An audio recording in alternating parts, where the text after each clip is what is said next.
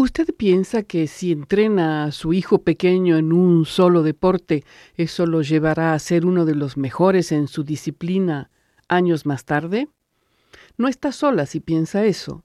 Sin embargo, la psicóloga de la ciudad de Montreal, Edith Saint-Jean, afirma, por el contrario, que la práctica excesiva de un solo deporte por parte de un preadolescente puede llevar a problemas serios.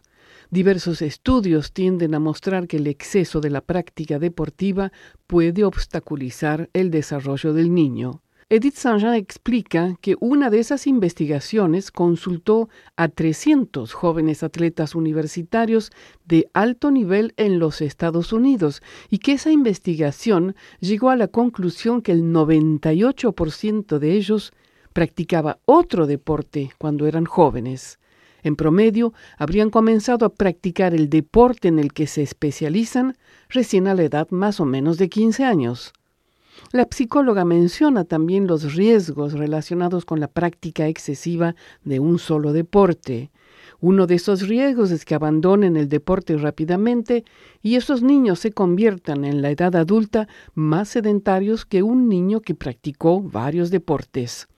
Además, la práctica excesiva de un solo deporte plantea más riesgo de lesiones deportivas para el niño. Esta práctica excesiva también puede crear ansiedad en el rendimiento, dice la psicóloga Saint-Jean, lo que interfiere con el funcionamiento normal del niño, atacando a su autoestima y la confianza en sí mismo. La ansiedad por el rendimiento puede manifestarse tan pronto como a los siete años de edad. La ansiedad de rendimiento se asocia con diferentes síntomas. Si su niño presenta algunos de estos es porque hay un problema.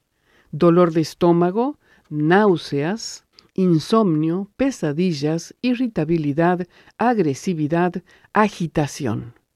En ese caso, lo mejor es consultar con un especialista.